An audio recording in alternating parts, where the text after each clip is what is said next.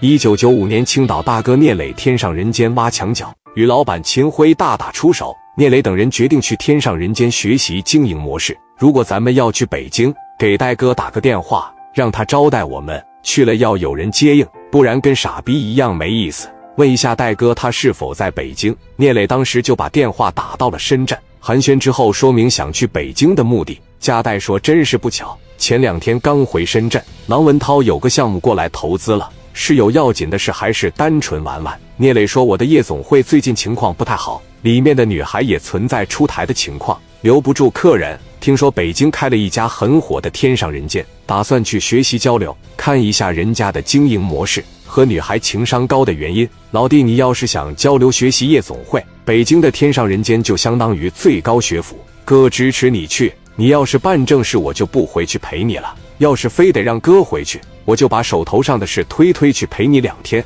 不用了，戴哥，你要是有事就先忙，我带兄弟过去看，反正也不惹事，就是交流学习。兄弟，你去了，我找我哥们哈森接待你。聂磊说：“我跟他们玩不到一起，你要是不回来，我们几个就偷偷去。你忙，我现在就走。”聂磊挂了电话，带着王群力、任浩等十六七个兄弟，开着六台奥迪就去了。一路上有说有笑，充满期待。四大花魁台费为什么那么贵？史殿林说：“那扇贝边上肯定是镶金边了吧？”晚上八点，一群人到了北京，在王府井吃饭喝酒，喝到十点半了，正是天上人间最火爆的时候。秦辉的管理以及经营模式值得学习。三天一个小活动，五天一个大活动。门口两个大狮子代表招财进宝，屋内装修的很气派。门口两排十六个服务生，而且已经有带客泊车了。不到十一点的时候，聂磊他们到了。首先，第一感觉，奥迪在这个地方被淹没了。在一众名车里，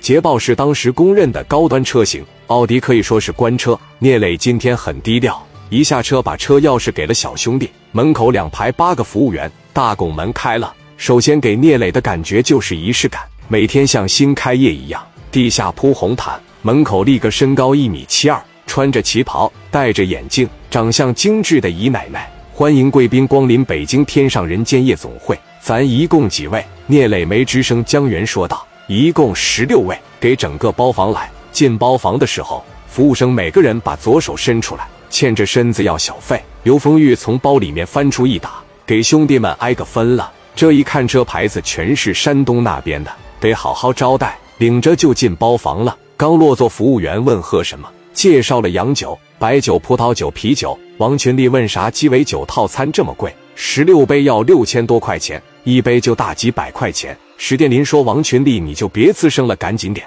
这我都不认识，咱家夜总会也没有这样的酒。”王群力又说：“路易十三这是什么意思？”服务生说：“是一种洋酒，好品牌，三千六百八。”不是我了解这东西，洋酒成本就十来块钱，三千六百八，你们家得多大利润呢？江源啪一下就夺过来了，没听着磊哥说啥呀？这回出来就是消费的，你可别给磊哥丢人了。我点一瓶路易十三，一瓶埃克斯欧啤酒来十箱，饮料上可口可乐，在心里边粗略的估计得花个四五万，这还没点女孩呢。当年北京消费就这么高，酒水一上齐，服务员在边上说：“各位大哥，这么好的雅兴，要不要找一帮小妹来陪咱喝酒？”史殿林就站起来了，说：“赶紧的吧。”这时聂雷一摘眼镜。我听说你们家有这个四大花魁是吗？服务生说：“对，四大花魁是咱们的当家花旦，都在马大哥是什么意思？要是都在，把他们叫来啊！”不好意思，先生，四大花魁不会同时出台，我认为也没有必要。